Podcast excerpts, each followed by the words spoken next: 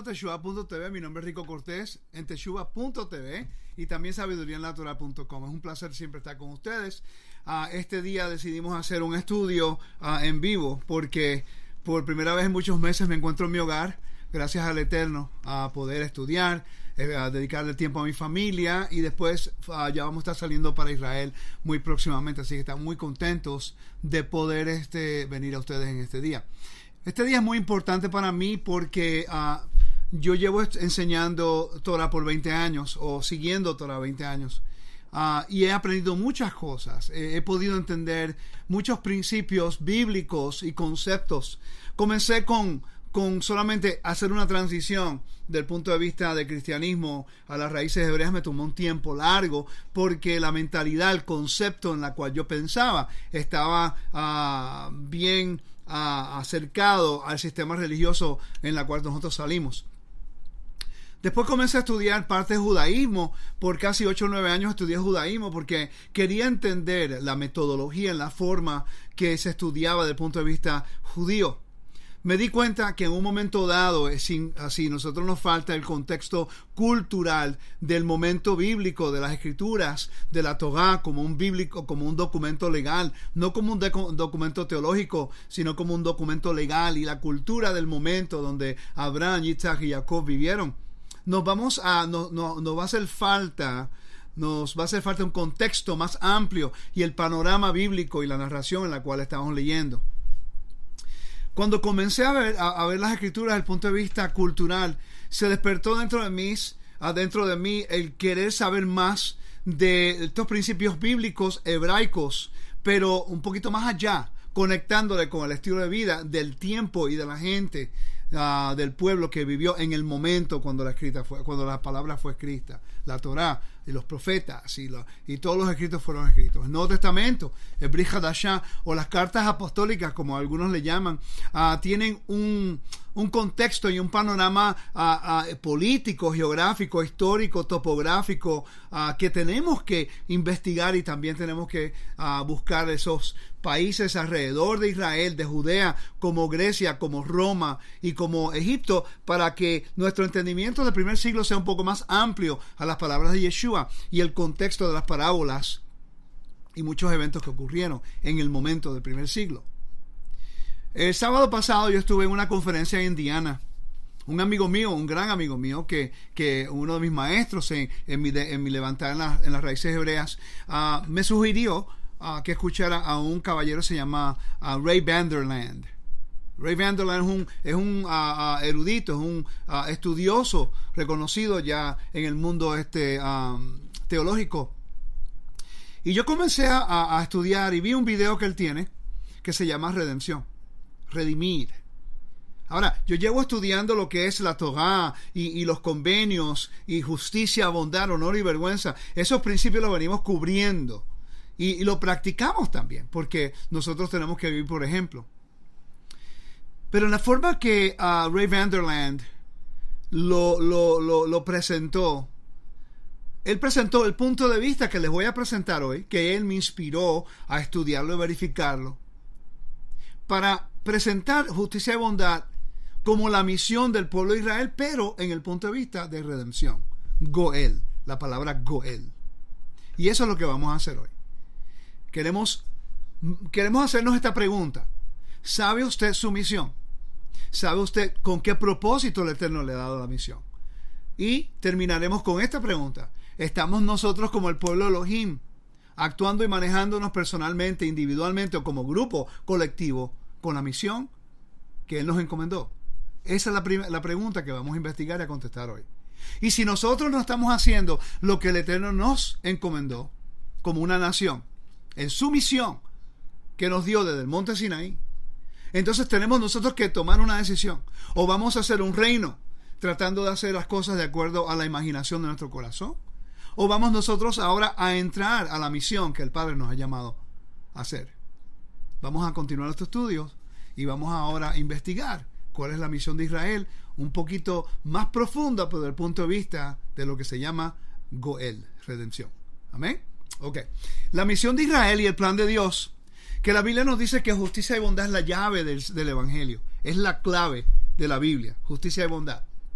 Abraham. Vamos a tomarlo del punto de vista de Abraham. Vamos a, hablar de lo que es una familia de patriarcas que hoy día no vivimos en ese contexto porque estamos removidos del antiguo Medio Oriente. Abraham en Génesis capítulo 18, versículo 18 y 19, claramente el Eterno le da a, a Abraham un hombre fiel, justo y también perfecto. La palabra perfecta y justo la vamos a definir en un segundo. Pero el Eterno fue muy claro con Abraham, diciendo en Génesis 18, 18, siendo así que Abraham ha de ser un pueblo grande y poderoso, y se bendecirán por él los pueblos todo, todos de la tierra, porque yo lo conozco.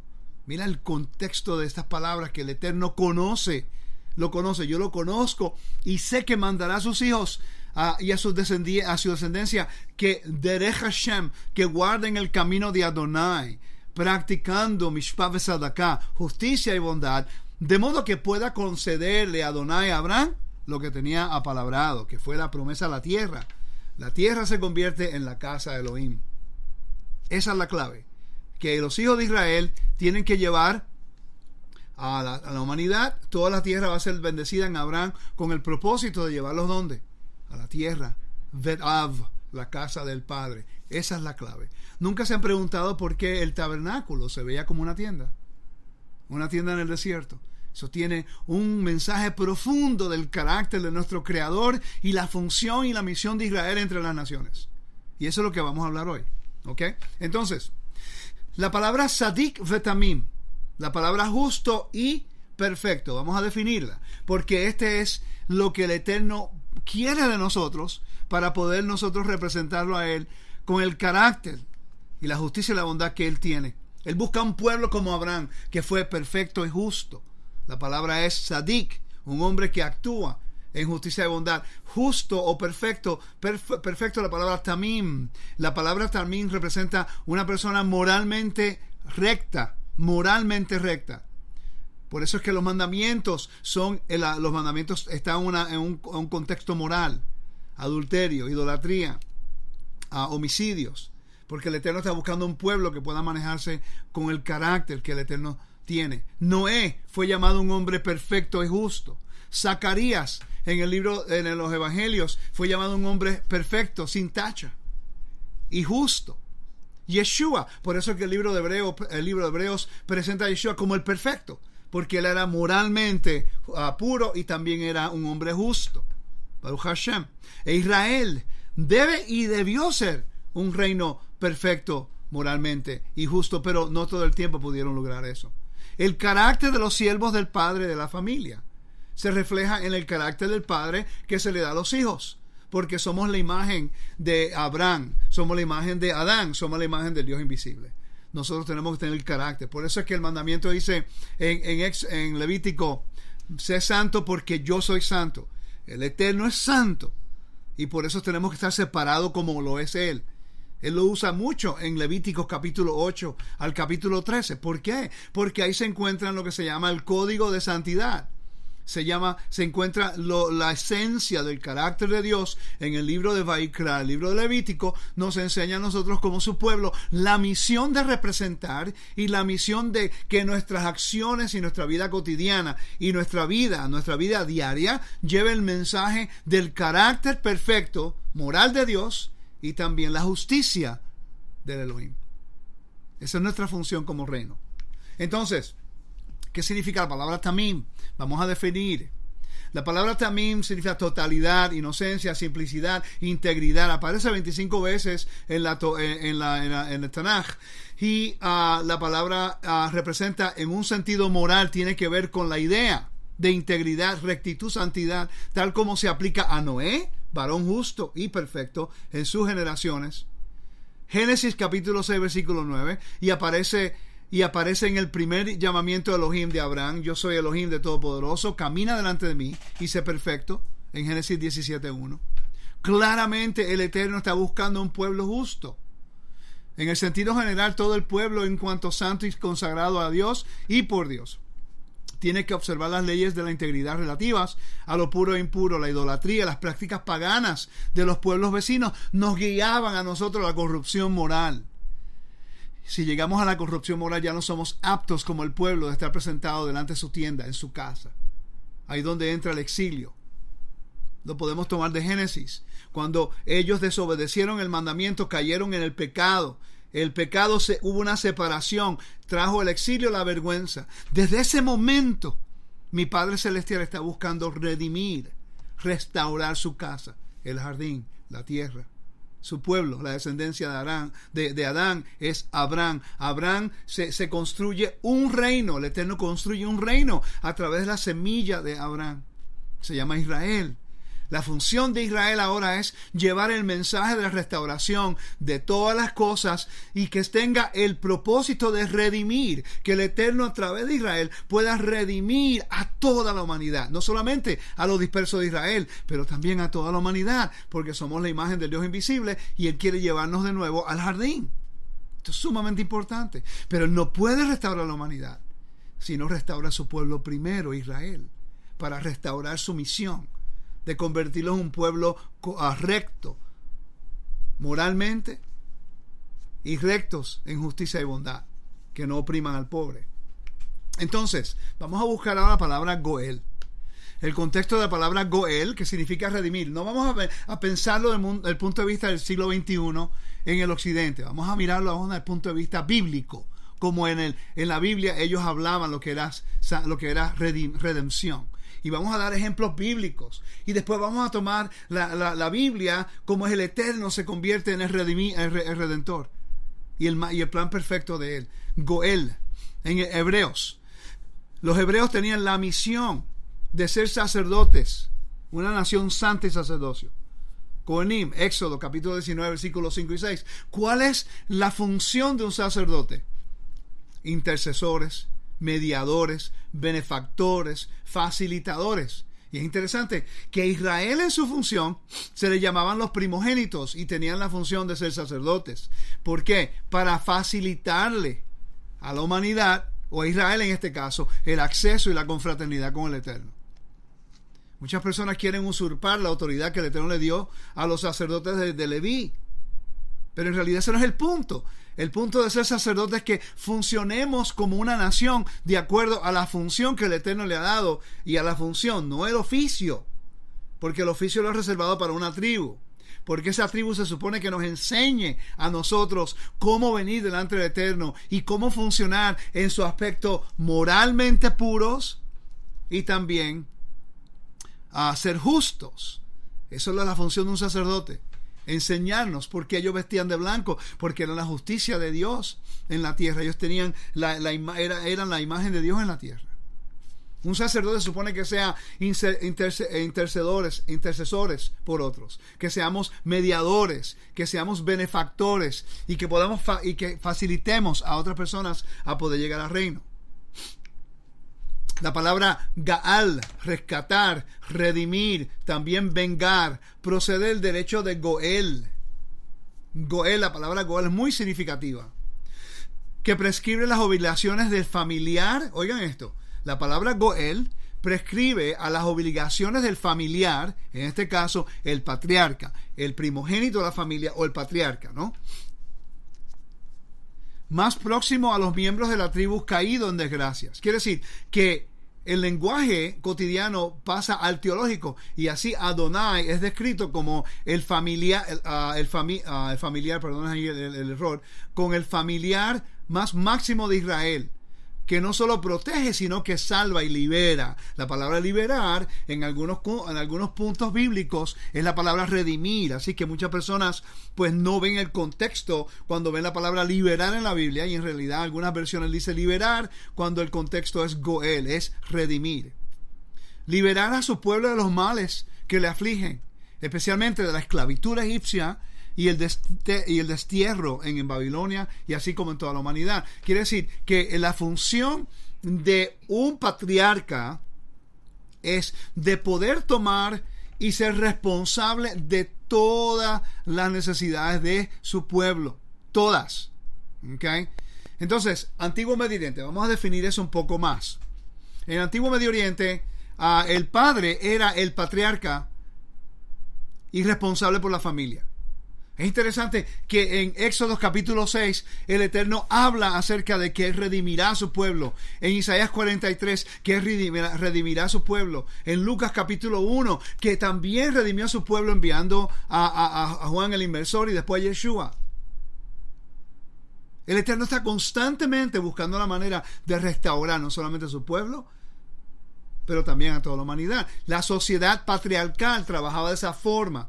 Redención en este tipo de cultura representaba que el patriarca, el patriarca se encargaba de cada necesidad de cada uno de todos los miembros de ese clan o miembros de esa tribu. Eso es importante entenderlo. Porque si no vemos al Eterno como un redentor, y por eso es que este Moisés podía ser un redentor, aunque él no era el Padre, pero representaba al Padre, él era el redentor, porque venía en la autoridad y el nombre del Padre. Y es como si estuviera actuando el Padre a través de ese agente importante, ese mensajero importante que se llama Moisés que un tiempo fue Adán, otro tiempo fue Noé, después fue Abraham, Isaac, Jacob, después fue Moisés, después fueron los sacerdotes, porque los israelitas fallaron en su misión cuando cometieron un pecado moral, la idolatría y la inmoralidad sexual. El pecado que siempre ha sido la, la, la forma de hacer caer a Israel siempre ha sido el pecado moral. Cuando el pueblo de Israel cae, en el pecado moral, se separa de la presencia del Eterno. No hay conexión entre lo que es impureza moral y lo que es la santidad del Eterno. Y Él constantemente está tratando de regresar a su pueblo, a traerlos, a, redimirlos de entre, de entre nosotros mismos, comprándonos a la esclavitud y al exilio, no solamente espiritual, pero también físico. Continuamos. Bet Av, la palabra Bet Av es la, es la casa del Padre. Hay muchas, en el Nuevo Testamento se usa mucho a la casa de mi Padre, o el templo puede representar la casa del Padre. Beit Hamikdash, Babaita, la casa, la casa de la presencia. Habaita, you know.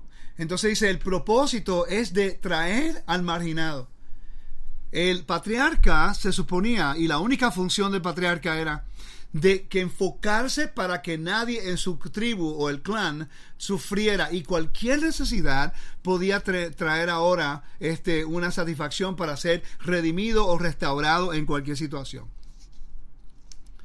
Era de traer al marginado, al esclavo, al oprimido, al prisionero a la casa del Padre. El ejemplo de esto es a, la historia de, de Lot, Ruth, Oseas, el pueblo de Israel en la dispersión y vamos a hablar de eso un poquito más tarde. No importa la situación, y este es el punto muy importante. B. No importa la situación. El primogénito mantiene la casa intacta a través de redención.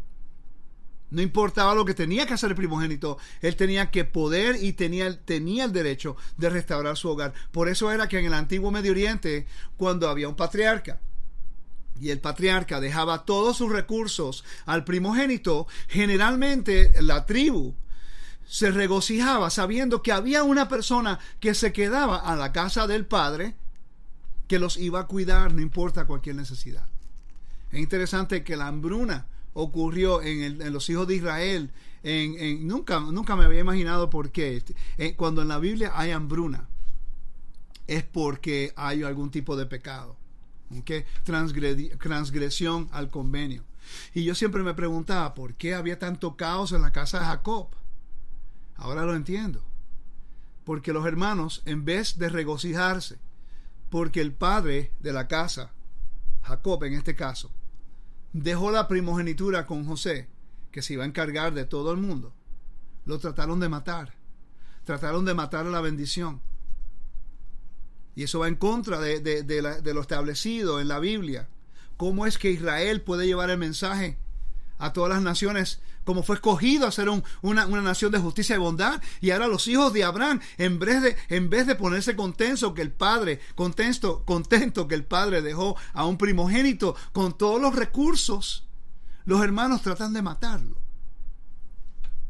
¿Qué ocurre? Hambruna. medida por medida. Pero mira qué interesante lo que mi rey hace. Envía a José, lo preserva lo cuida. Lo envía a Egipto. En Egipto le da favor. En Egipto le da experiencia. En Egipto él pasa por tribulación y también pasa por necesidades. Él fue marginado, él fue esclavizado, él fue probado moralmente por la esposa de, de Potifar y pasó el examen. Se consideró un hombre justo y también moralmente puro.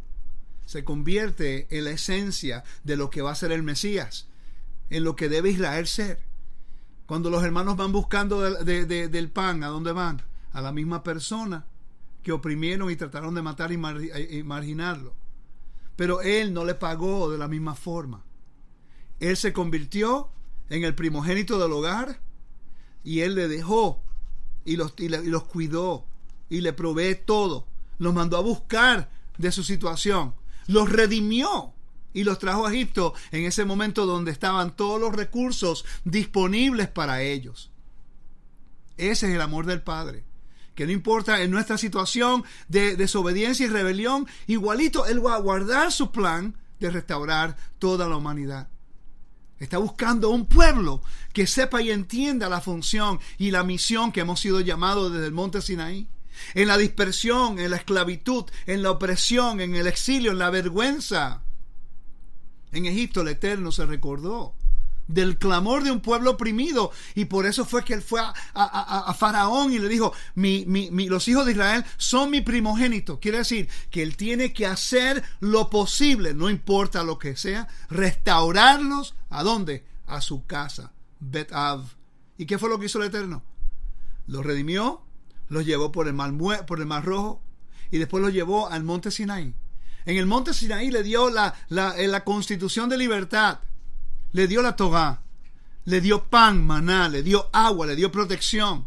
Y después, ¿qué hizo el Eterno? Levantó su, su tienda en el medio del campamento, su tabernáculo, el Mishkan, donde siempre hay pan, donde siempre hay luz, donde siempre hay agua, donde siempre hay carne en el altar, donde siempre hay provisión, donde hay protección y donde el campamento se convierte santo y una nación justa de nuevo adoran al becerro de oro y el Eterno está volviendo de nuevo el ciclo de restaurar todas las cosas. Porque no importa lo que haga la familia, el primogénito tiene la responsabilidad de dar la función y la misión de proveer y redimir y buscar al marginado entre las naciones que pertenece al reino.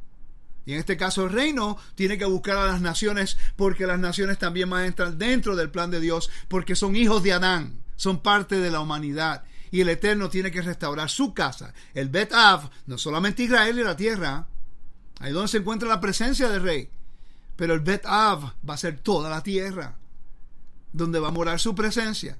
Por eso es que el libro Apocalipsis dice que ni los perros, que ni los, ni los que cometen homicidios, ni los fornicarios, ni los idólatras entrarán al reino. Quiere decir que los que están moralmente impuros no tienen potestad ni, ni, van a poder entrar en la casa del Padre, porque la casa del Padre le pertenece a gente justa y perfectos moralmente también. ¿Tiene sentido que estamos hablando, hermanos? ¿Ok? Entonces, Isaías 43 presenta a Elohim como el Redentor. Fuera de mi casa, Él te trae fuera de la familia, Él te tiene que restaurar. Salmo capítulo 135 dice que Él nos redime de nuestros enemigos. Salmo 103 dice que Él nos redime de la muerte. El Salmo 107 dice que nos redime del caos y los problemas. Él es nuestro redentor constantemente, está buscando regresarnos a la casa del Padre. Y entonces Dios restaura hijos perdidos y restaura su casa, así como lo dice Mateo 5:24. Yeshua le dijo, Elohim me envió para ayudar solo a los hijos de Israel, a la casa, a la casa de las ovejas de Israel, a las, ovejas perdidas de la casa de Israel. Esa es una versión un poco diferente. Pero dice, él no ha enviado sino a las ovejas perdidas de la casa de Israel. ¿Y qué fue lo que causó el exilio? Que Israel fue moralmente impuro, la idolatría, el homicidio. Todo el tiempo que Israel va a la dispersión es porque fallan en su misión. La razón que Israel siempre cae en el exilio, en la hambruna, es porque entramos en estos pecados, lo que es idolatría, fornicación, adulterio, homicidio y el odio en contra de tu, de tu prójimo. El odio en contra de tu prójimo es la clave de entender por qué el Eterno está buscando desesperadamente eh, a su pueblo que entre a su reino. ¿Por qué? Porque si hay odio entre tus hermanos, entre los hermanos, va a haber lo que se llama slander o blasfemia, que es hablando en contra de una persona. Y si una y el Eterno pone el sello, su sello en esa persona, tú no estás hablando en contra de él, porque él es la imagen del Dios invisible. Estás hablando en contra de su redentor. Por eso es que esto funciona vertical y horizontal. El mandamiento funciona de esa forma. Tenemos que regresar nosotros a nuestra, a nuestra misión desde el monte Sinaí como Israel de llevar el mensaje de justicia y bondad. Y eso lo vamos a mostrar un poquito más tarde. El patriarca muere. Cuando muere el patriarca, el hijo mayor recibe todos, todos los recursos. ¿Para qué? Para suplir todas las necesidades de la tribu de familia. Bíblicamente, Dios, o Yahweh, o Elohim, Adonai, Hashem, él se convierte en patriarca. Automáticamente. Israel se convierte en su hijo primogénito. Éxodo capítulo 4 lo dice. Quiere decir, Israel, el mensaje que Moisés le lleva a Israel. Le dice, nosotros somos los primogénitos. Nosotros el Padre nos va a restaurar todos los recursos para que podamos buscar nosotros a la humanidad. Pero recuérdate que tú fuiste esclavo, recuérdate que tú fuiste extranjero, recuerda que tú sufriste esclavitud, exilio y sufriste todas estas cosas.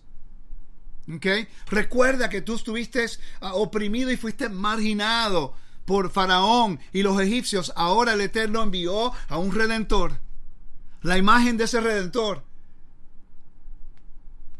Moisés, después Aarón. No te olvides de tus principios. Y constantemente el Eterno le dice a Israel, recuerda que tú fuiste extranjero en la tierra de, tu, de Egipto. Recuerda, ah, trata bien al extranjero, trata bien al pobre. Tenemos que pasar caos en nuestra vida para poder entender la magnitud de la misericordia y la gracia que el Eterno ha tenido para entrarnos a su casa. Y cuando entramos a la casa y tenemos todos los recursos que el Padre nos ha dado como nuestro redentor, ¿qué hacemos? Hacemos igualito que el hijo mayor en la historia del hijo pródigo. Nos quejamos y nos enojamos, nos enojamos con el, con el Padre, porque el Padre extendió misericordia al hijo pródigo y le restauró los que los recursos para qué propósito para que el hijo pródigo estuviera agradecido de la misericordia y la gracia y continuara su misión de representar al Padre en justicia y bondad Israel hijo pródigo es el, Israel siempre ha sido el hijo pródigo y también es el primogénito Israel debe cuidar a la familia y humanidad a regresar a la casa del Eterno. Esa es la función de Israel, de que Israel sea restaurado. Los discípulos son los que reciben todos los recursos ahora. El, Mesías le, le, dice, mayores cosas harán ustedes. ¿Por qué? ¿Qué fue lo que le dijo? Te vamos a dar recursos. Te van a hacer mayores cosas que yo. Yeshua llevó el Evangelio a ciertas ciudades nada más. Los, los, discípulos que Él educó, que Él levantó, con el ejemplo que Él es Dios y con la misión y la función que el Eterno le había dado a Abraham, a Isaac, a Jacob y a todo Israel, Yeshua restauró al pueblo se avergonzó él mismo para que el pueblo pueda ser honorable y le dio todos los recursos para que ellos ahora continuaran buscando a qué? Al marginado, al oprimido, al, que se han separado de la humanidad, de, la, de, de toda la sociedad, para que podamos ministrarle a esa persona que no tiene de comer, a esa persona que ha sido marginada, a la viuda, al necesitado, al pobre, al levita. Números capítulo 3 nos enseña a nosotros que ahora el Eterno escoge a los descendientes de Leví y ellos pertenecen a Dios. Pero ¿con qué propósito? Porque cada familia tenía un primogénito en el tiempo de los patriarcas. Y cada uno de ellos se suponía cuidar a la familia, pero cuando el pueblo de Israel se convierte en una nación, el Eterno escoge a Israel como su primogénito. Israel usó los recursos para levantar una imagen a otro Dios en vez de tomar los recursos y levantar la adoración al Eterno.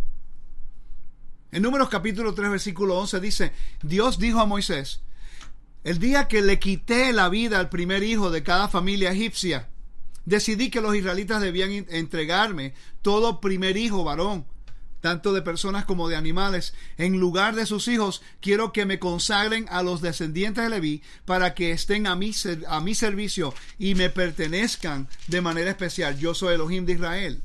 Quiere decir que aquí el Eterno dice, yo voy a agarrar los, los hijos de Levita para que se conviertan en sacerdotes y ellos van a ser mi imagen en la tierra. ¿Por qué? Porque Israel no aprendió su lección en Egipto. Israel no pudo entender su misión. Israel los saqué de Egipto para que entendieran. Por eso fue que los primogénitos de Egipto murieron. ¿Por qué murieron? Para que ellos aprendieran que el único que tiene potestad de cuidar al pueblo es el Dios de Israel. Ahora me imagínate un pueblo en Egipto sin primogénito. ¿Quién iba a cuidar a la familia? Faraón, el primogénito del Dios del Sol. Y después todos los hijos primogénitos mueren. ¿Quién iba a cuidar la familia ahora? ¿A quién iba a tener responsabilidad de cuidar la tribu de, en Egipto, las familias en Egipto? El Eterno dice, no, ahora mi hijo, Israel, mi primogénito, ellos yo lo voy a redimir, les voy a dar todos los recursos que yo poseo para que ellos ahora puedan ir a todas las naciones y traer y restaurar la casa del Padre. Cada familia tiene un primogénito. José era un primogénito, Israel fue primogénito, pero por desobediencia se lo pasaron a los levitas y sacerdotes. Ellos se corrompieron en el primer siglo, de tal manera que moralmente y, también eran injustos. Por eso es que Yeshua volteó las mesas. Volteó las mesas porque le han hecho la casa de mi padre, el templo, el Beit Hamikdash. Mira lo que dice Yeshua. Han hecho la casa de mi padre Recuérdate que los sacerdotes son los primogénitos, los levitas, con la función de ser moralmente puros, tamim, and sadik, justos, sadikim. ¿Qué hicieron? ¿Se corrompieron moralmente? E hicieron injusticia, oprimieron al pobre. Yeshua entra al templo. Él ve lo que estaban haciendo, la injusticia. Y él cita Jeremías capítulo 7 voltea las mesas y dice, han hecho la casa de mi padre, la casa de ladrones, de ladrones. Perdieron la función. El libro de Hebreos nos presenta a Yeshua como ese sumo sacerdote que es moralmente perfecto y, y también era un hombre justo. Para restaurar qué? La casa de su padre. Y él mismo no los dijo, se lo vamos a ver más tarde y Yeshua es el primogénito. Porque de tal manera, porque de tal manera amó Dios al mundo, el cosmos, que dio a su único hijo para que todo el que en él crea no se pierda, mas tenga vida eterna. ¿Qué quiere decir que a través de Yeshua la humanidad va a traer qué? Una redención. Va a haber, van a ser comprados. El Eterno va a pagar el precio necesario para que su casa, la humanidad, no solamente Israel, sino Israel se convierta en el vehículo en la cual el Eterno trae su misión a cabo. Tenemos un gran trabajo y una encomienda muy grande. Tenemos que mirar al pobre, al necesitado, a la viuda y al extranjero. No podemos mirar al lado y descartar al que necesita. Tenemos nosotros que obrar en, una magnitud más alta de, de, vida moral para que el Eterno sea honrado y su nombre sea exaltado. Porque esa es la función de Israel, que el nombre de Elohim sea renombrado. El 99.9 de las raíces hebreas piensa que solamente por pronunciar el nombre, el nombre es hecho de renombre. No, hermanos. El nombre, la pronunciación es solamente un porcentaje de importancia comparado a que nuestra vida lleve el carácter, la integridad, el honor que ese nombre se merece de acuerdo a cómo actuamos en nuestra vida cotidiana. Si usted pronuncia el nombre, pero usted actúa en opresión y margina y separa a las personas y divide y crea caos, usando el nombre, le va a dejar saber a la, humanidad que el Dios que usted le sirve es un Dios caótico, un Dios que, minimiza, un Dios que, que margina al pueblo. Entonces sí estamos profanando el nombre del Eterno, aunque lo estemos pronunciando correctamente. Continuamos. Juan capítulo 14, versículo 1 y al 4 dice, poco después Yeshua les dijo a sus y les dijo a sus discípulos, no se preocupen, confíen en Dios y confíen también en mí. ¿En la casa de quién? En la casa de mi Padre hay lugar para todos. Eh, si nosotros tuviéramos conectado el vocabulario del primer siglo o el vocabulario del antiguo Medio Oriente en una, lo que es una familia patriarcal, ese, eso, ese vocabulario, ese versículo que Yeshua citó en el libro de Juan, o que él dijo que Juan citó en su, en su libro, tuviera una conexión muy grande el mensaje que Yeshua está llevando. En la casa de mi padre hay lugar para todos. Si no fuera cierto, no les hubiera dicho que voy allá a prepararles un lugar. No está hablando del cielo. Está hablando de Israel, está hablando del reino, donde después de esto volveré para llevarlos conmigo. Así estaremos juntos, porque esa es la función de Yeshua.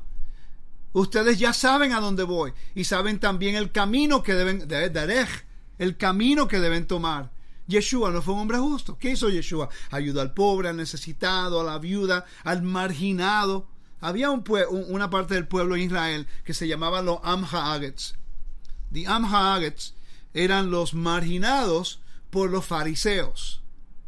Los fariseos uh, eran un grupo menor, seis mil personas nada más eran fariseos en el primer siglo aproximadamente. Y ellos hacían excepción de personas en referencia a algunas personas en Israel, por ejemplo, a los pobres y al necesitado, o el que no era estudioso, le llamaban Amhagets, el pueblo, le llamaban pecadores porque no eran personas que vivían al, mismo nivel de lo supuestamente santidad de ellos, cuando ellos guardaban todas las purezas rituales y ellos pensaban que la pureza ritual era lo que lo mantenía a ellos más elevado a un nivel de santidad, cuando el Eterno quiere la pureza moral y la pureza ritual. Los dos, si hay templo, pureza ritual. Pero moral se aplica en la eh, si hay templo y si no hay templo. Y en vez de ayudar a esos pobres los marginaban y los, los no le ponían importancia. ¿Ok? Yeshua, ¿qué hace? Yeshua, como viene a restaurar la casa del Padre, no importa quién sea, siempre y cuando sean moralmente rectos, Él extiende la mano de amistad, la mano de, de, de, de confraternidad comía con ellos y caminaba con ellos y los trataba con dignidad, marginado, al enfermo lo sanaba, a, la viuda le, proveía, al extranjero como, como, como los extranjeros, como el centurión que vino donde él, él extendió misericordia y sanó a, la persona que vivía en la casa del centurión, también a la al muerto lo resucitó. Todo lo que hizo Yeshua fue restaurar la casa del Padre de acuerdo a su acción. Por eso que en ningún momento tú ves a Yeshua teniendo un debate del nombre sagrado en el primer siglo. Ni uno.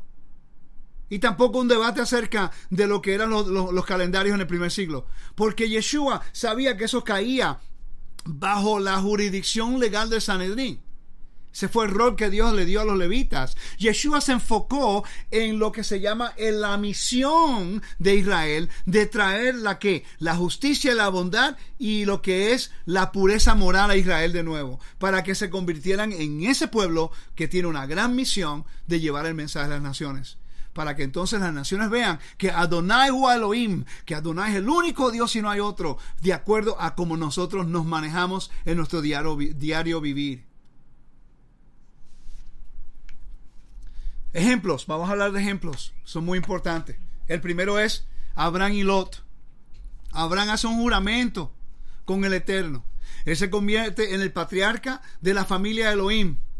Lot le da problemas y Lot lo agarran cautivo y se lo llevan. Y allí Abraham agarra a 300 hombres y él va y lo busca. Y aunque Lot constantemente le daba problemas, no le importó. Más tarde Lot se separa de la familia y se va para, para, para, Sodoma y Gomorra. Pero en el momento que él fue llevado cautivo, fue, fue oprimido, él y su familia, Abraham hizo lo posible para ir y redimirlo, restaurarlo. ¿Por qué? Porque ese es el trabajo de un redentor, del primogénito. Ruth y Noemí. Esta historia es clásica. Porque aquí vemos una mujer marginada Ruth y Noemí. Noemí, ella se cambió hasta su propio nombre. Ella cambió su nombre. ¿Ok? Magá. Magá es como rebelión. Se puso en rebelión contra el Eterno. ¿Por qué? Por una circunstancia que ella salió. Ella salió de la casa del pan, Bethlehem, la casa del pan, y por hambruna se fue a dónde? A las naciones. Allá consigue ella y su esposo y los hijos. El esposo muere, los hijos mueren. Ahora tiene Ruth, que es a, su nuera, ¿no? Y de repente Ruth no la quiere dejar ir. Ruth rechaza a sus dioses. Ruth rechaza su cultura. Ruth rechaza su, su parentela. Ruth rechaza todo. Igual lo que hizo Abraham. Rechazó todo.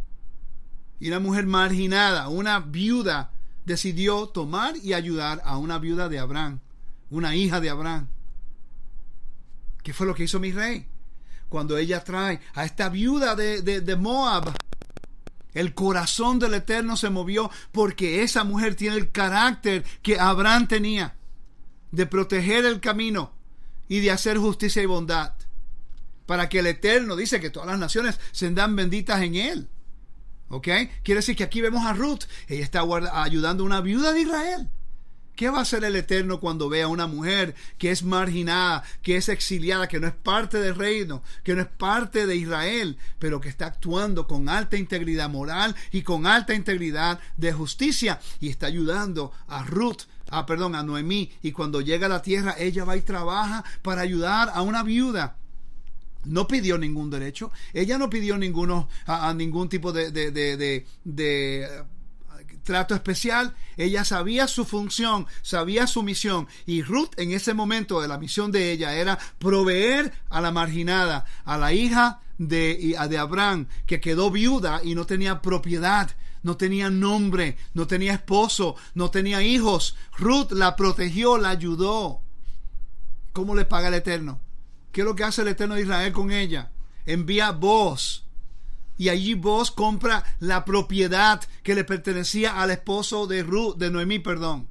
Allá restaura la, la, propiedad, se convierte en el patriarca, se convierte en el redentor. Él le restaura la casa a Noemí, le da honor a Noemí y después también redime a Ruth. Ruth fue injertada al reino no porque sabía el nombre sagrado, no porque sabía todos los calendarios, no porque sabía todos los misterios del universo, no porque no conocía todos estos misterios que nosotros vemos en la Biblia, porque ella ayudó a una viuda de Israel. El corazón de Dios se movió para que ella recibiera qué? La redención a través de un patriarca en la casa. Sabiendo, por cierto, que el bebé que le nació a Ruth, a través de, vos, de vos, no le pertenecía a vos él no iba a poder darle su primogenitura a ese hijo que tuvo con Ruth, porque ese bebé le pertenecía a Noemí ahora, para levantar el honor de su esposo que había muerto. Eso es un gran redentor, que no importa lo que le hubiera costado, él iba a hacer lo que tenía que hacer para restaurar Betav, la casa del Padre. ¿Están conmigo, hermanos? ¿Están conmigo? ¿Me están siguiendo, no? Otro ejemplo, Oseas el libro de Oseas. El profeta se le dice por el Eterno, ahora va y cásate con una prostituta, Gomer. Tienen hijos, pero ella es una mujer marginada, una prostituta en el antiguo Medio Oriente. No tenía ningún tipo de derecho, no tenía honor, no tenía esposo. Y los hijos, si eran hijos de prostitución, no tenían honor tampoco, eran bastardos. Pero ella se le da un hogar. En la historia, la prostituta es Israel. El profeta representa al Redentor. Allá ella entra a la casa, tienen hijos, pero ella quiere regresar a lo que es la prostitución de nuevo. Y allá que hace el, Eterno con él. En el capítulo 3 y el capítulo 4 el Eterno le dice a Oseas, ahora ve y compra esa prostituta. Y pagó 15 shekels por la marginada y la avergonzada. La redimió como el Eterno quiere hacer con Israel. Así como Israel ha sido moralmente impuro, en la dispersión y se ha ido entre las naciones, el Eterno ha enviado a su Hijo para redimirnos y para pagar un precio. Dios permite que Yeshua redima a su pueblo Israel. ¿Y cómo lo hace? Vergonzándose Él para que nosotros podamos ser honorables. El Eterno envió a su Hijo, su primogénito. En este caso la primogenitura representa la función. La función de restaurar el Betav, de restaurar la casa del Padre de restaurarlo, no importa la condición, no importa el precio que tenía que pagar, Yeshua tenía que pagarlo para que el nombre de Elohim fuera exaltado. Por eso lo dijo. Vamos a leer en Juan capítulo 17. libro de Juan, capítulo 17, bien claro lo dice. Mira lo que dice mi rey a través de su hijo Yeshua. Estas cosas habló Yeshua y levantando los ojos al cielo dijo, Padre, la hora ha llegado glorifica a tu Hijo para que también tu Hijo te glorifique a ti, te honre a ti. como le has dado potestad sobre toda carne, para que dé vida eterna a todos los que le diste. Y esta es la vida eterna, que te conozcan a ti, el único Dios verdadero, y a Yeshua el Mesías, quien has enviado. Yo te he glorificado en la tierra, he acabado la obra que me diste de hacer. Ahora pues, Padre, glorifícame, honrame a tú a tu al lado tuyo con aquella gloria que tuve contigo ante antes que el mundo fuese. El versículo 6 es muy importante ahora. Dice, "He manifestado tu nombre a los hombres que del mundo me diste, tuyos eran, me los diste y han guardado tu palabra. He manifestado tu nombre." No dijo he pronunciado perfectamente tu nombre. Dijo, he manifestado tu nombre. ¿Qué representa eso? Cuando hubo un enfermo lo sané, porque tú eres el que dice eh, en el libro de eh, Éxodo que yo soy Adonai Rafa, soy el Señor que te, que te sana. ¿Ok? Él ayudó a la viuda, al necesitado, al oprimido, al marginado.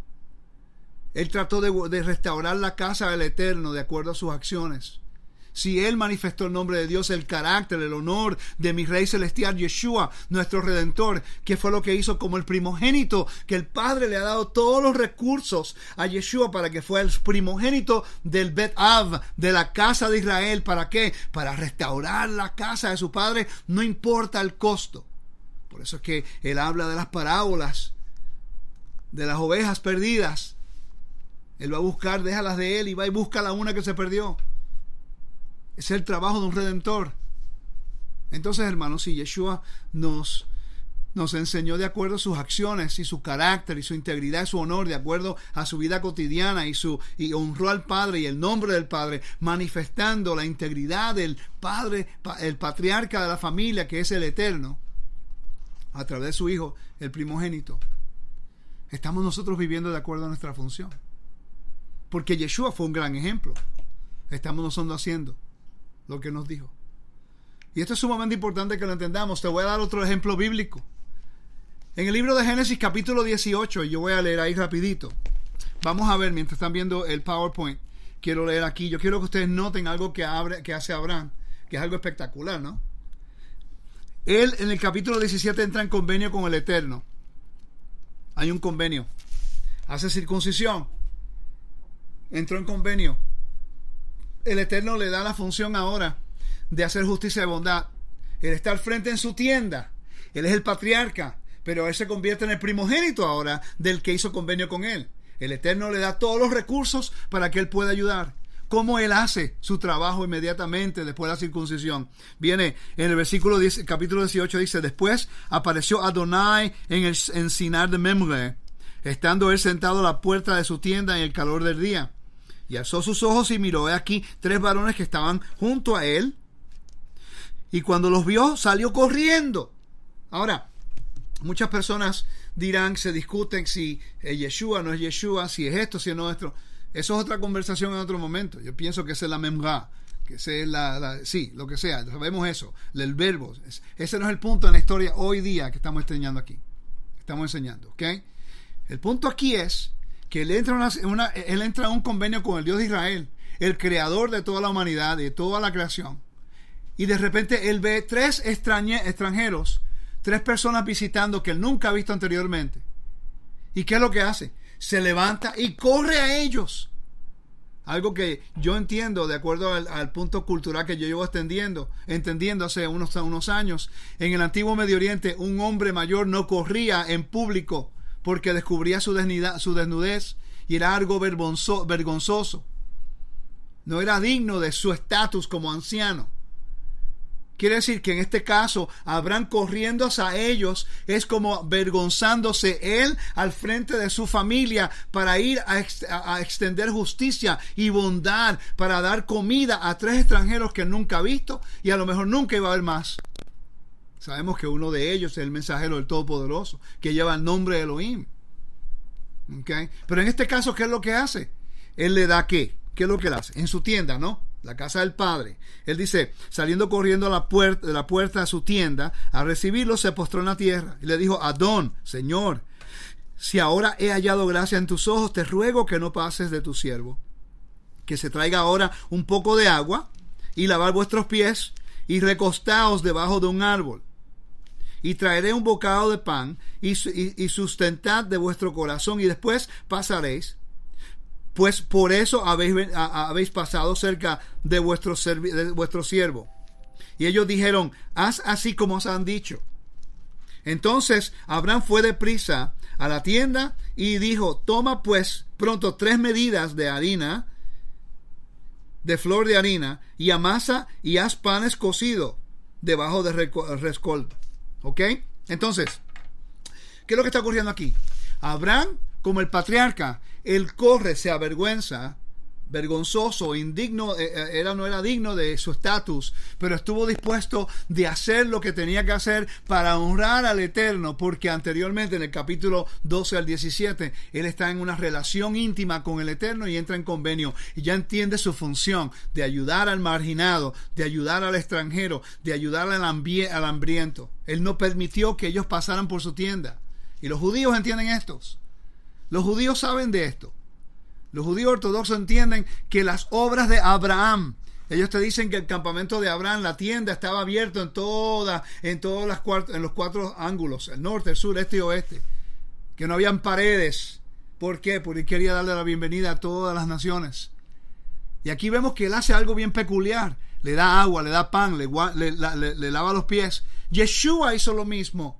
Él es el pan de vida, es el, agua de salvación. Él también lavó los pies a los discípulos, encomendándoles a ellos de ser siervos en el reino.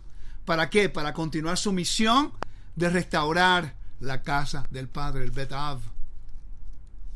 ¿Okay? Pero lo curioso es que Abraham aquí, él hace algo bien peculiar. Le dice a Sara, a prepara tres medidas de sea, de harina, de harina de trigo, trigo muy bueno. Cuando usted empieza a buscar la medida de lo que es un SEA bíblicamente, es entre 50 o 75 libras. No sé cuántos kilos vendría siendo, divídalo en dos. ¿Ok? Vendría siendo como algunos 30 kilos, más o menos. ¿Ok? De harina para tres personas, para hacerle pan para tres personas. Casi 30 kilos de harina. ¿Cuántos panes se pueden hacer con eso? Porque él está, él está haciendo lo que la misión le ha llamado a hacer de hacer justicia y bondad a cualquiera extranjero, al marginado. Esa es la belleza de Abraham. Interesante que esto lo vamos a ver más tarde también. Lo vamos a ver más tarde cuando el Eterno usa a Yeshua en la misma forma. Hay una persona que tiene hambre, le da a comer a cinco mil. Están enfermos, tiene compasión y los sana. Al marginado se sienta con ellos, a los que colectaban los impuestos, a los, a los que no querían, al leproso. ¿Qué persona más marginada en Israel? Un leproso él fue y tocó a uno. ¿Usted sabe cuántas, cuántas veces a esa persona lo habían tocado en su vida? antes de ser leproso, pero hiciera leproso por 40 años, quiere decir que por 40 años esa persona nunca tuvo un contacto con ninguna persona. Ese leproso nunca tuvo contacto con ninguna persona, no podía entrar a la ciudad de Jerusalén, no podía obrar la fiesta dentro del templo, no podía tener una familia, no podía tener un abrazo, no podía sentir un beso de un familiar, no podía sentir el toque de un familiar. Y Yeshua lo vio, le dio compasión y lo tocó. Psicológicamente, imagínate lo que eso hubiera causado a ese leproso que por tanto tiempo era marginado. Y Yeshua le, oye, o escucha el clamor del oprimido y dice, eres sano, ahora preséntate al sacerdote vete a Jerusalén y haz lo que tengas que hacer de acuerdo a la ley. Imagínate qué, qué, regocijo esa persona va a tener, que el Padre no se ha olvidado de la opresión de ese leproso. Nosotros estamos viviendo de acuerdo al mandato que el Eterno nos llamó.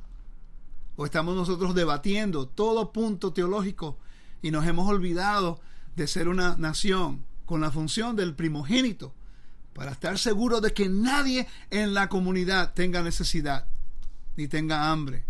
Y al marginado lo, tratemos con dignidad y con honra. Porque el Eterno lo hizo con cada uno de nosotros y usted lo sabe. Con usted y con mí, conmigo. Ustedes están aquí porque hemos sido psicológicamente, mentalmente, físicamente oprimidos por esta vida de una forma u otra. Y en su clamor, usted clamó a un redentor y él respondió y le trajo a usted, le dio paz, le dio santidad, le dio la Torá, le dio todos los recursos para que usted pueda ahora continuar su misión de traer a otras personas y ser recíproco. Estamos siendo nosotros el reino recíproco con la, con la bendición, la misericordia y la gracia. o solamente estamos viviendo los recursos del Padre que nos dio a través de Yeshua y no nos importa a nadie. Elohim es justo y por eso es el Padre de la casa. Salmo 89 claramente lo dice, vamos a leer allá. Salmo 89. Stay here with me. Voy a leerlo aquí, lo voy a leer de nuevo ya, pero quiero buscarlo, a ver si lo encuentro acá. Ok, aquí está. Dice, tú gobiernas con justicia y rectitud, pero sobre todas las cosas nos demuestras tu constante amor. Dios mío, tú bendices y das honra al pueblo que te alaba, que acepta tu dirección y se alegra en tu justicia. De ti recibimos grandeza y poder por tu bondad aumentas nuestras fuerzas. Dios de Israel, tú eres nuestro rey y nos das tu protección. Él nos da nuestra protección como el amo y como el, el padre de la casa. Salmo 23, que el Salmo 23 que todos lo saben, habla del buen pastor. Bondad y amor me acompañarán todos los días de mi vida y habitaré en la casa de Yah sin fin de días, la casa del Eterno. No me llame porque puse llave allí. Yo no soy ni llave, ni Adonai, ni Elohim, ni Yahweh, ni Jehová. Solamente estoy usando una traducción. ¿Ok? Entonces estamos viendo aquí que la casa de Elohim, la casa de Dios, es el templo. Y en el tabernáculo era el Mishkan, el tiempo del, del desierto. Es interesante que restaura el pueblo de la casa de Faraón a su casa. Oigan esto. Él restaura al pueblo de la casa de Faraón. Israel estaba esclavos oprimidos, marginados, vergonzados, aislados, en muerte, en Egipto, en su exilio, construyendo una casa a Faraón que los oprimía y los mataba. El Eterno, mi rey, él saca a su pueblo, los redime con una gran poderosa, un poderoso abrazo, los saca, los vindica, los restaura, los santifica, le da una posición de honor y le da los mandamientos equitativos con la instrucción moral de cómo deben manejarse y después qué hace él establece su tienda tabernáculo en el medio de su pueblo. Restaura su casa. Por eso el campamento de Israel era tan importante. Está teniendo sentido lo que estamos hablando hermanos entonces dice Elohim el padre de la casa Ahora vamos a leer unos versículos que son sumamente importantes. Vamos a ver el carácter de Dios. Y yo espero que después que yo lea estos versículos tenemos que, buscar nuestros corazones y hacer la pregunta, ¿estamos nosotros, a, nosotros a, caminando de acuerdo al mandamiento, de acuerdo a nuestra función, de acuerdo a nuestra misión? Si no lo estamos haciendo, hermanos, tenemos que arrepentirnos. Todos porque no está buscando teólogos, él está buscando una función de un pueblo que quiera seguir su misión. ¿Ok? Éxodo 22, versículo 23 y 24 dice, no maltraten, versículo 22 al 24 dice, no maltraten a, a las viudas ni a los huérfanos, ni si lo hacen y ellos me piden ayuda, yo los escucharé. Y con furia les quitaré la vida a ustedes y entonces sus esposas serán las viudas y sus hijos los huérfanos. ¿Por qué es tan fuerte con eso? Porque no podemos representar a Dios en una forma opresiva. No podemos oprimir a nadie usando el nombre de Elohim. Porque entonces estamos presentando a un Dios opresivo. Y Él es justo. Y no hay injusticia en Él. Mi rey es justo y santo. Y ya es tiempo que el pueblo se maneje de acuerdo al carácter de nuestro Elohim.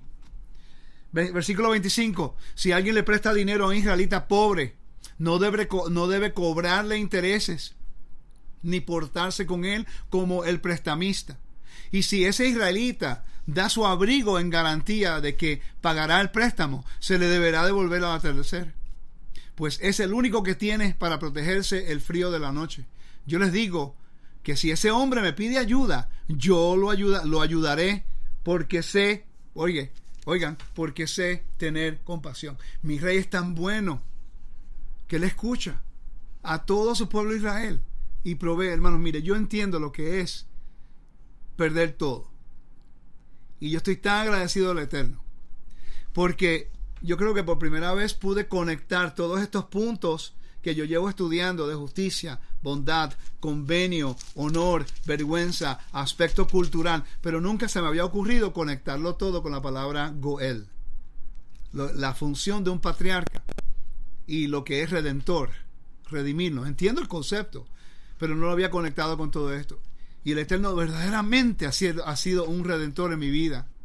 No importa lo que yo haya hecho en el pasado, mi pecado moral, mi, mi, mis injusticias y mi opresión a otros. Él se recordó que yo soy un hijo de Israel. Y las oraciones de mi papá, 12 años, que mi papá oró por mí, mi mamá oraron por mí mientras yo estaba en el mundo, buscando fama por mi propio nombre, buscando dinero y buscando mi, mi, propia, mi propia identidad. El Eterno nunca se olvidó que yo tenía una misión para su reino. Y él escuchó el clamor de mi papá y mi mamá cuando yo estaba en desobediencia, e impuro. Y así me extendió la oportunidad de regresar. En mi caos que yo creé, yo regresé a Él. Él no me tiró al lado, Él no me rechazó en la condición que yo vine. Él me tomó y me ayudó. Yo comencé a tomar responsabilidad por mis propios pecados. Y una vez le hice, una oración, le dije, Padre, ayúdame a cambiar para yo cambiar mis circunstancias. Porque yo creé este caos. Yo quiero ahora aprender a cambiarlo. Y me ha enseñado su Torah poco a poco y ha tenido paciencia con, mi, con mis rebeliones y mis desobediencias. Y ha tenido paciencia porque le hace mi voluntad y la imaginación de mi corazón. Y ahora estoy entendiendo un mayor entendimiento, mi función y mi misión de que yo soy el siervo, Él es mi Padre. Envió a su hijo, su primogénito, para restaurar la familia. Yo no estoy aquí para separar la familia. Yo no estoy aquí para marginar la familia. Yo no estoy aquí para, para crear caos en la familia. Nosotros tenemos que aprender a hacer la función de los sacerdotes, separar lo santo y lo profano, lo, lo, lo, lo limpio y lo impuro y traer al pueblo, acercarse al Betav, a la casa del Padre, no a separarlos con nuestras acciones y nuestras discusiones teológicas y nuestros debates y nuestras cosas y la impaciencia que tenemos. Si alguien no está de acuerdo contigo teológicamente, ya no le quieres hablar. Tenemos que reconocer que el Eterno es el que todavía tiene, ah, tiene soberanía en su casa y nosotros somos su reino. Próximo versículo. Deuteronomio capítulo 15, versículo 7 al 11 si hay junto a ti algún pobre de entre tus hermanos, en alguna de las ciudades de tu tierra que Adonai tu Elohim te da, no endurecerás tu corazón y cerrarás tu mano a tu hermano pobre, sino que les abrirás tu mano y le prestarás lo que necesite para remediar lo que le falta. Cuidado con abrigar en tu corazón estos perversos pensamientos. Ya pronto llega el año séptimo, el año de remisión y mires con malos ojos a tu hermano pobre y no le des nada. Él clamaría a Adonai contra ti y tú te cargarías de tu, cargarías de tu pecado, con tu pecado. Se lo, se, se lo has de dar. No se entristecerá tu corazón por ello, que por esta acción te bendecirá Adonai tu Elohim en todas tus obras y en todas tus empresas. Pues no faltarán pobres en esta tierra por eso te doy yo este mandamiento. Debes abrir tu mano a tu hermano, aquel de los tuyos, que es indigente y pobre en tu tierra. Nuestra misión es de representar al Padre de la casa en justicia y bondad. Ahora tenemos que estar pendientes de que las personas tomen este mandamiento y quieran tomar ventaja de usted. Ahí tiene que haber responsabilidad y tiene que haber un discernimiento. ¿Ok? Mire, yo he entrado a las redes sociales y estamos nosotros ayudando a personas en Venezuela, unas familias en Venezuela estamos ayudando. Y lo he hecho en inglés y lo he hecho en español. Y esto va a ser una corrección a cada uno de ustedes. Yo puedo poner un post o algo que tenga que ver con actos de justicia y bondad o no se, o no se, o no se reparte entre ustedes en las redes sociales o no comentan. ¿Ok? Básicamente, ah, que lo vimos y sigan hacia adelante. Porque como no ha llegado el socialismo y la opresión y la hambruna en Estados Unidos todavía, no hay una reciprocidad. ¿Ve? Eh, ah, está en Venezuela o en Nicaragua, en Guatemala, en otros lugares por allá, no nos afecta a nosotros. Pues lo vemos, ah, no me afectó a mí, no hay problema. Pero si yo pongo un comentario de algo teológico que usted no está de acuerdo, inmediatamente todo el mundo empieza a comentar. Todo el mundo empieza a debatir. Todo el mundo empieza a refutar. ¿Cuál es la importancia? Ser teológicamente perfectos y tener todas las respuestas teológicas. y argumentar y dividir y separar. ¿Qué es lo importante? ¿Hacer justicia y bondad? ¿O ser debatidores bíblicos? Tenemos que reconocer dónde vamos, hermanos. Tenemos que reconocer nuestro corazón y la dirección en la cual nos estamos encaminando. Porque tenemos una gran misión. Los profetas son mensajeros de Betav, de la casa de Dios, de la casa del Padre. Y en Amos capítulo 4, versículo 1 dice, escuchen esta palabra, vacas de Bazán, que moran en la montaña de Samaria, las que oprimen a los débiles.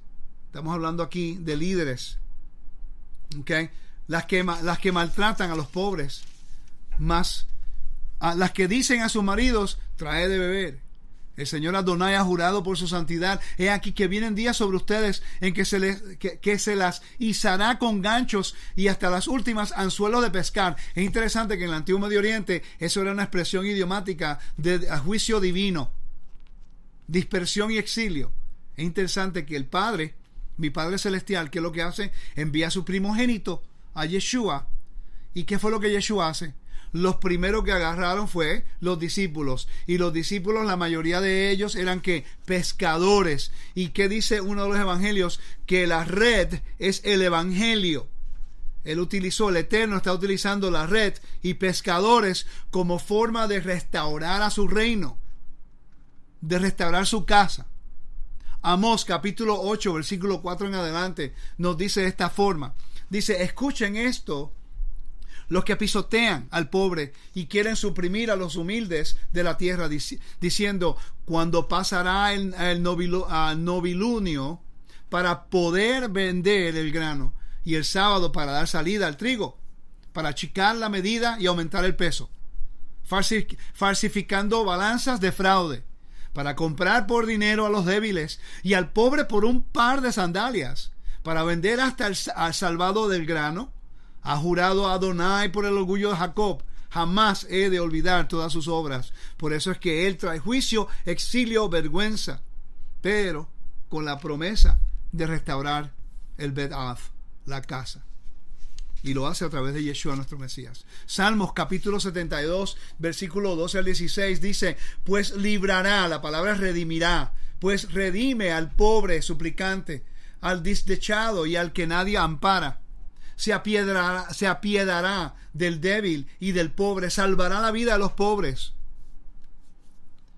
La rescatará, redime. La palabra ahí en el capítulo 14, ah, versículo 14 es redención. Lo redime de la opresión y la violencia y considerará su sangre valiosa.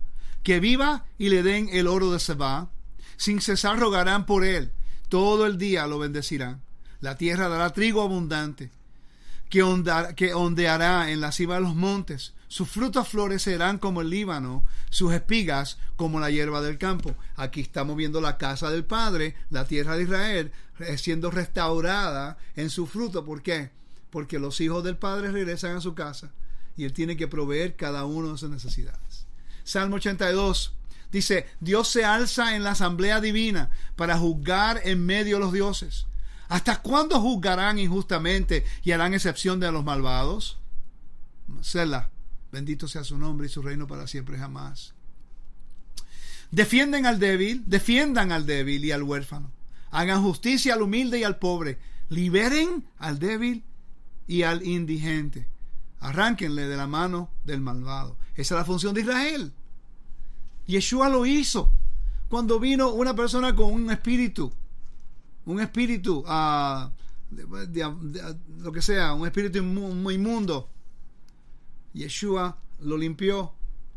Esa persona de, del espíritu inmundo pertenecía al otro reino, al reino de Satán. Y Yeshua guardó su misión como el Padre. Tomó uno de los hijos de la casa, que había sido poseído por un, un espíritu inmundo, y lo liberó, lo trajo de nuevo a la casa del Padre. Ese evento es la reconciliación de estas cosas, hermanos. Salmo 107 dice de esta forma. Aleluya. Den gracias a Adonai. Den gracias a Adonai porque es bueno y porque es eterna su misericordia. Odul Adonai kitov ki leolam hasdo.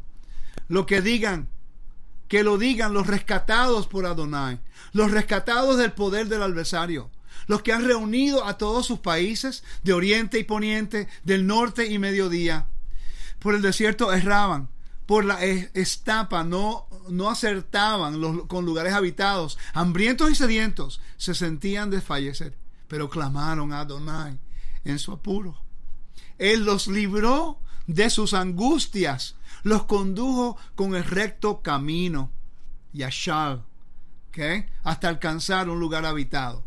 Den gracias a Adonai por su amor, por sus prodigios en favor de los hombres, pues calmó la garganta sediente y a los hambrientos colmó de bienes. Habitaban la tiniebla y la sombra. Nos llevó a tu templo, nos lleva, ¿qué es lo que hace cuando entraba en la tierra de Israel? Levantó un tabernáculo, ¿Qué hicieron cuando fueron a Jerusalén? Levantó su templo. Constantemente quiere restaurar a su pueblo y después restaurar su casa. El templo representa el trono, representa la casa donde hay pan, donde hay todos los recursos que él necesita. Israel y su misión, ¿cuál es? Dice el hacer la función de reyes y sacerdotes, facilitadores, intercedores, todas esas cosas que hacen. Proverbios capítulo 31, versículo 9 dice, no es propio de reyes lemuel, no es propio de reyes beber vino, ni de eso, por cierto, el contexto es moral, porque el vino te puede llevar al pecado moral si te aborrachas, ¿no? Emborrachas. Te pones ebrio, ¿ok?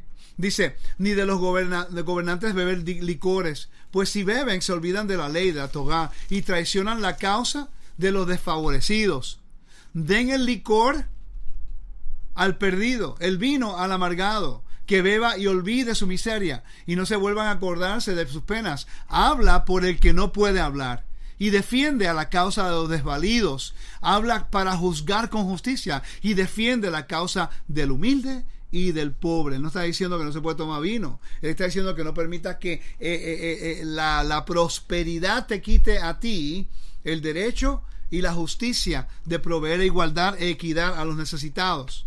Lucas capítulo 4 versículo 16 al 19. Yeshua comenzó su ministerio hablando acerca de su misión. La misión que le dio el Eterno Israel en el jardín.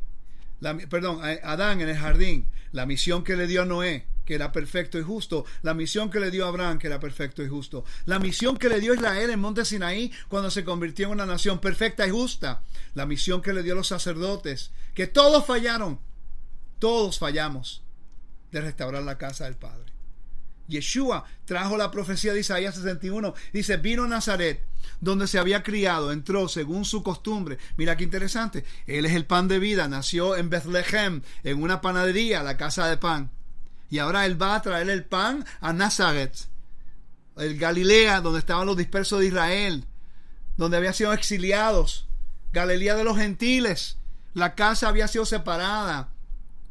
Había pecado moral, pecado ritual. Vino a Nazaret donde se había criado, entró según su, su costumbre en la sinagoga el día del sábado se levantó para hacer la lectura. Le entregaron el volumen del profeta Isaías, desenrolló el volumen y encontró el pasaje donde estaba escrito. Y dice, el espíritu de Adonai está sobre mí. Le da la función. Dice, porque me ha ungido para anunciar a los pobres las buenas nuevas. Me ha enviado a proclamar liberación, el lloveo, jubileo, liberación, redimir a los cautivos, a la vista a los ciegos, para dar, yo veo, libertad a los oprimidos y proclamar un año de gracia al Señor. Constantemente estaba viendo el mensaje. El reino de sacerdotes. La función de ser un reino de sacerdotes es que el Eterno nos da a nosotros todos los recursos necesarios para traer la humanidad a la casa del Padre. El Betav, el Shabbat. Mira que, mira qué bueno es mi rey. Mi rey es tan bueno con nosotros que nos trae a nosotros la impureza moral, la impureza ritual, de la desobediencia y rebelión. Y como son parte de su casa, él no se olvidó de su convenio. Mira lo que él hace. Te invita a su espacio sagrado, el Shabbat, el día santo, y te sienta a la mesa. Te da doble porción de todo.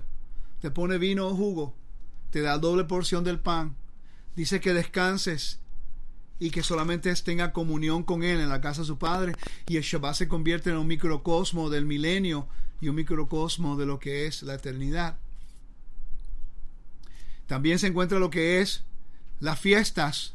Las fiestas tienen que ver con, el, ah, con los diezmos, tienen que ver con ofrendas. Tienen, había un diezmo cada tres años para la viuda, para el necesitado, para el extranjero, para el levita. El tercer año el, sexto, el séptimo año. Y el Eterno es recíproco, porque en el séptimo año Él hacía una, un perdón de deudas a todo Israel. El rey cuida, no importa lo que sea, como es el patriarca, como es el padre de la familia, Él provee todas las necesidades a cada uno de su pueblo, para que nosotros seamos agradecidos y, y para que nosotros podamos extender reciprocidad con nuestros hermanos. Las ofrendas, todos estos recursos es para eso. Entramos a las raíces hebreas y no queremos apoyar nada espiritual. Todo lo hacíamos en la iglesia. Allá que nos hicieron, tomaron ventaja de los recursos que teníamos de tal forma que decían, si tú quieres ser bendecido, tienes que plantar algo en el pastor para que el Eterno te bendiga a ti 100%. Estamos tratando de que, de, how do you say, um, se me olvidó la palabra ahora mismo, bribe, um, uh, ¿cómo decir? ¿Ah? Como comprar la bendición de Dios, comprar la bendición. Tenemos que manipular al pueblo de que dé dinero para lucrarme. Entonces cuando llegamos a las raíces hebreas, no queremos apoyar a ningún ministerio porque ahora mismo no se debe hacer nada de eso, dicen ellos. No, ¿para qué te llamó al reino? Para que todos nuestros recursos puedan ser, puedan ser dados a los hermanos que tienen necesidad de la palabra, del conocimiento, del entendimiento, de comida, de agua, de fe y todas estas cosas. Yeshua y el reino del cielo. ¿Qué dice Mateo 13:13? 13:33. Mateo 13:33 dice, les digo esta parábola. El reino de los, de los cielos, reino de Elohim, es semejante a la levadura que tomó una mujer. La mujer representa a Israel. Y la metió en tres medidas de harina. ¿Ustedes recuerdan el ejemplo que yo le di de Abraham? Cuando Abraham corrió y le dijo a Sara, Sagá, que hiciera el pan, pero que le dio tres medidas, tres sea. Exactamente la medida. En el primer siglo, ellos hubieran entendido que Yeshua les está hablando a ellos diciéndole, así como Abraham cuidó a esos tres extranjeros que nunca iba a ver, que de repente nunca iba a ver de nuevo. Por primera vez los vio, le ayudó, los trató con dignidad, con honor, les sirvió, le dio agua, le dio pan, le dio comida, preparó el mejor, la mejor carne, hizo la mejor pan para ellos. Yeshua está haciendo esa conexión. El reino de Elohim es un reino de justicia y bondad. Dice, es como una mujer, Israel, que toma tres medidas de harina, la misma cantidad que Abraham utilizó en, el libro de Génesis capítulo 18, cuando le habló a, Sara para el pan a tres extranjeros que a lo mejor él nunca había, que nunca había visto anteriormente. Ese es el amor de Dios a su pueblo. Juan nos dice, capítulo 14, versículo 1 al 3. Ahora esto va a tener mejor contexto. Poco después Yeshua les dijo a sus discípulos, no se preocupen, confíen en Dios y confíen también en mí. En la casa de mi padre, ya yo leí ese versículo anteriormente, dice, en la casa de mi padre hay lugar para todos. Por eso es que el tabernáculo que usted está viendo a la mano derecha tiene que ver mucho con esas palabras. El templo lo tenía que limpiar. Porque esa es la casa del Padre donde da, provee al pueblo. El Padre no se lucra del pueblo, es al revés. En la casa de mi Padre hay lugar para todos. Si no fuera cierto, no les habría dicho que voy allá a prepararles un lugar. Todo el mundo cristiano dice que va para el cielo a preparar un lugar. Eso es un vocabulario, una expresión idiomática de preparar Israel. Preparar la casa como el primogénito. Traer a toda la humanidad de nuevo al reino. Para que estemos juntos con Él. Para que estemos juntos con Él. Hermanos, hermanos y hermanas en toda Latinoamérica que me están escuchando y en Estados Unidos. Estamos nosotros viviendo con la misión que Dios nos llamó. Somos dignos nosotros de llamarnos Israel hoy día. Porque si somos israelitas y, Judea, no importa, somos un pueblo unido por a través de Yeshua. ¿Por qué tanta separación? ¿Por qué no queremos ver nada con los judíos? Él no nos trajo a su reino para separar su reino. Somos un pueblo con una misión dada desde Génesis por eso es que Elohim le dio un árbol de vida a Adán. Y él escogió el árbol del conocimiento y la ciencia. Le dio a escoger en Deuteronomio capítulo 30 al pueblo de Israel. Ellos desobedecieron el mandamiento. Le dio una, la ley de justicia en monte Sinaí. Ellos, ellos decidieron ser moralmente impuros. Constantemente se sigue repitiendo. Y le voy a decir algo, hoy día estamos haciendo exactamente lo mismo. En vez de retomar la misión que Yeshua nos dio. Vayan y vean todas las parábolas de Yeshua, los milagros de Yeshua, todo lo que dijo Yeshua, que tiene que ver con la misión de restaurar la casa del Padre, el Betav, como el primogénito de la creación. Quiere decir que ahora mismo Yeshua no solamente está haciendo la función de restaurar las ovejas perdidas, y cuando restaura las ovejas perdidas es para que Israel retome su función de una nación santa, una nación pura moralmente y una, una nación justa, basada en justicia y bondad. Esa es la función que Israel debe llevar. Entonces, por eso, si vemos a la imagen ahora, es que yo enseño el templo horas le dedico al templo. Templo, templo, templo se convierte en cada, en cada palabra, cada otra palabra que yo enseño tiene que ver con el templo. ¿Por qué? Porque finalmente yo entiendo el por qué el templo tiene que ser restaurado en el milenio. Porque Yeshua viene a restaurar la casa del Padre. Y Él quiere que todo el mundo vea que en el trono de su Padre, el templo, ahí es donde proviene el sustento de Israel. Ahí proviene la, la protección, la provisión la seguridad. Todas estas cosas provee del templo. Y, el, y las naciones, Zacarías 14 dice que subirán a Jerusalén en tabernáculos. ¿Por qué? Van a pagar tributo al rey. ¿Y el rey qué es lo que hace?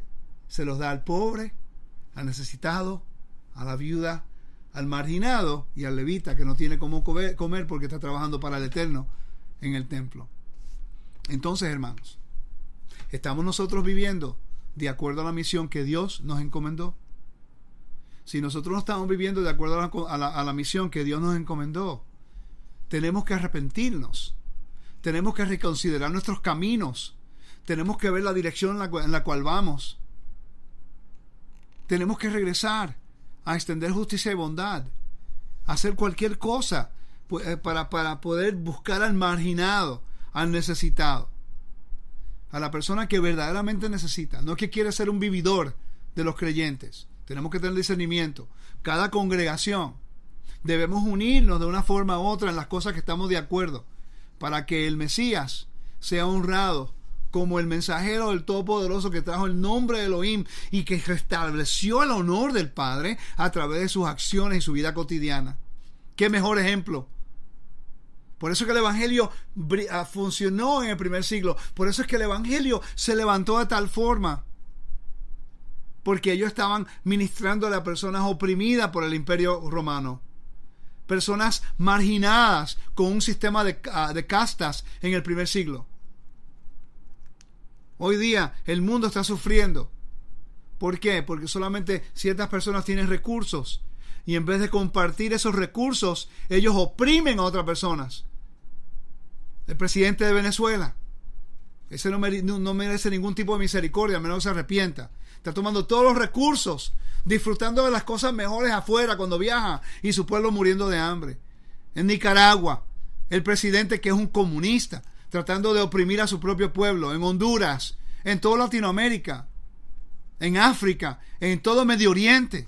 El mundo está desesperadamente buscando al verdadero redentor de la humanidad y nosotros servimos al redentor de la humanidad que se llama Yahweh el eterno creador que envió a su primogénito, a su hijo Yeshua, su primogénito, le dio todos los recursos para que su primogénito restaurara a Israel, para que Israel pudiera tomar de nuevo la función de llevar la justicia y la bondad del rey a todas las naciones. Estamos nosotros verdaderamente haciendo la voluntad del Padre, o estamos tomando la Torah, el mandamiento, y la autoridad que Yeshua nos ha dado a través de su, palabra para oprimir a otros, sea teológicamente o sea a través de religión y denominación.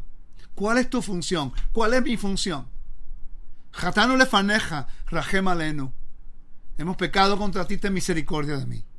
Recuerden, hermanos, que mi Rey poderoso está enviando el mensaje de restauración, reconciliación y arrepentimiento. No tomemos el mandamiento para oprimir. No tomemos nuestra tal inteligencia teológica para minimizar a otros y para dividir congregaciones. El reino de Elohim tiene una gran misión. Una nación de sacerdotes y reyes con la función de traer y ser la imagen del Dios invisible para que las naciones vean que Adonai, Jua Elohim, que Él es bueno, santo, puro, justicia, y no hay injusticia en Él. Ese es mi rey, el Dios de Israel. Gracias por estar sintonizado conmigo aquí en Teshuva.tv. Yo espero que estos estudios sean de bendición y yo espero que ustedes puedan ah, considerar, meditar y recuerden, somos el pueblo del Dios de la creación. Él nos ha traído a su casa, Bedav. Nos ha dado recursos para que podamos ahora extender la mano y el conocimiento que tenemos para que ellos coman del árbol de la vida, para que ellos puedan ser, tomar ah, de, la fuente de agua viva y puedan comer del pan de salvación. Legitraot, toda que le tengan los bendiga, los guarde. Shavuotov. Shalom.